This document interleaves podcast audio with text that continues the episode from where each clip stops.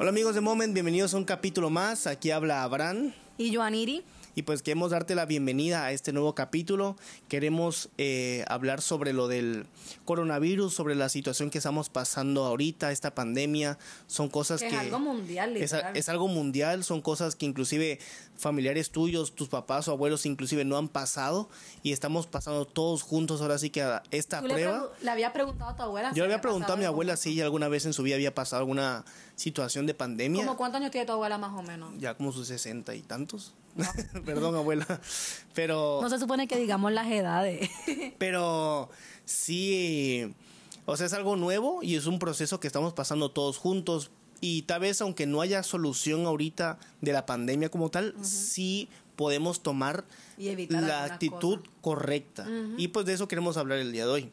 Bueno, una de las cosas que nosotros más que nada queríamos tocar en el día de hoy es el hecho de algunas cosas que yo creo que la realidad deberíamos evitar. En un momento, en un momento como este, donde todos estamos tan estresados, donde están pasando tantas cosas, donde hay gente que no tiene la habilidad de ir a su trabajo, ir a las escuelas. Mira, la gente se estresa, el estar en su casa todo el tiempo, la gente se estresa. Y nosotros más que nada queremos darte dos o tres, de dos o tres consejos de cosas que no deberías hacer. Yo creo que número uno, la más importante, que creo que es algo que estamos batallando todo el mundo es el hecho de malinformarnos. Hoy en día tú tienes la oportunidad de accesar tantas cosas en un segundo. O sea, tú abres tu teléfono y puedes abrir Google, YouTube, eh, Twitter, no sé, tantas cosas que tiene tanta y tanta información corriendo a la vez que quizás la información a la que tú estás teniendo acceso no necesariamente sea la cierta o la correcta. Entonces yo creo que lo primero que debemos evitar es malinformarnos.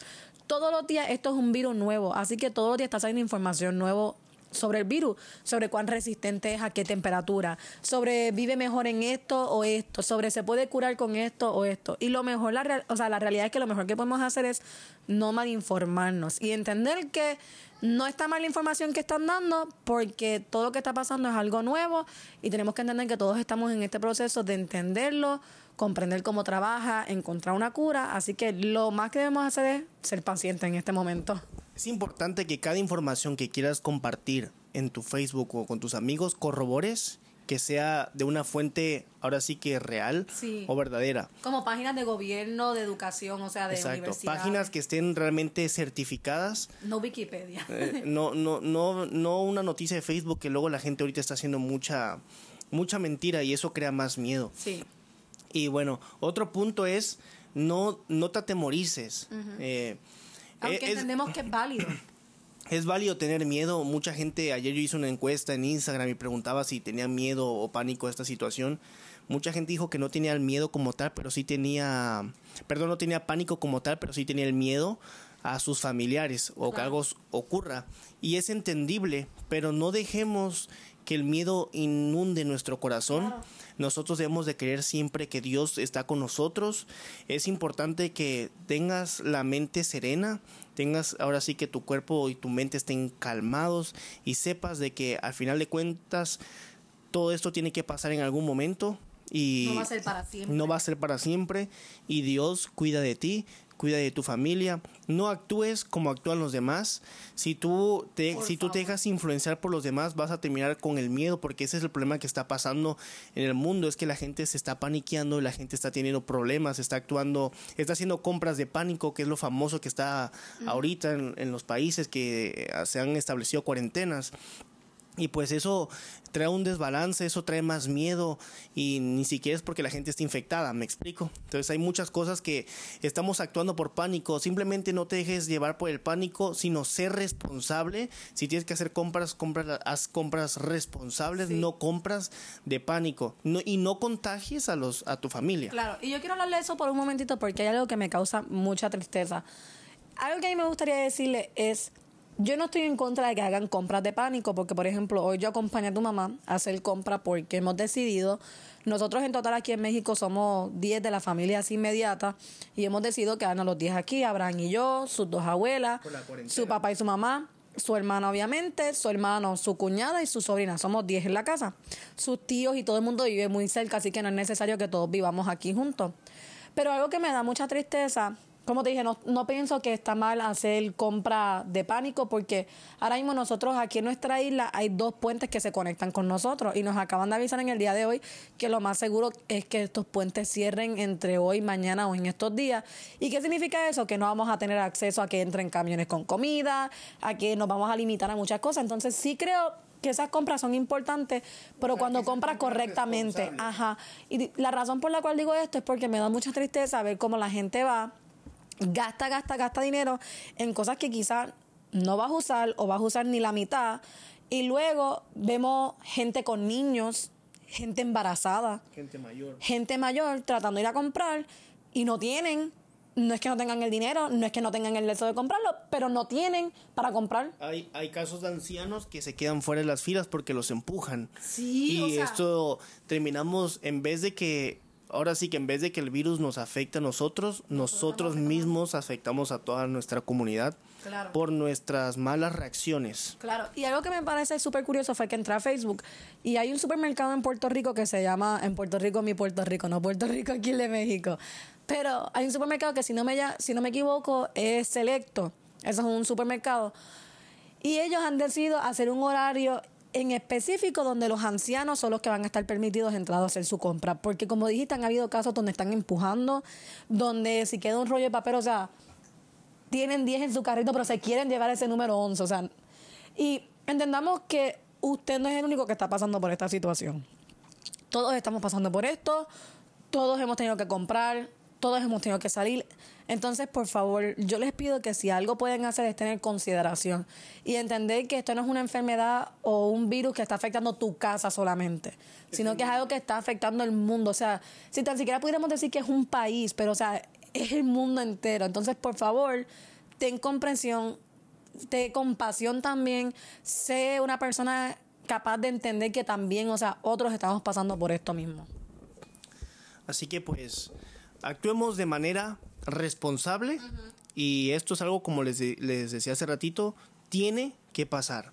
Y vamos a, uno de los últimos puntos, bueno, creo que es el último punto. Eh, no, es muy importante, no quiere decir que los otros no sean tan importantes, todo va de la mano, pero es la parte de el meter miedo.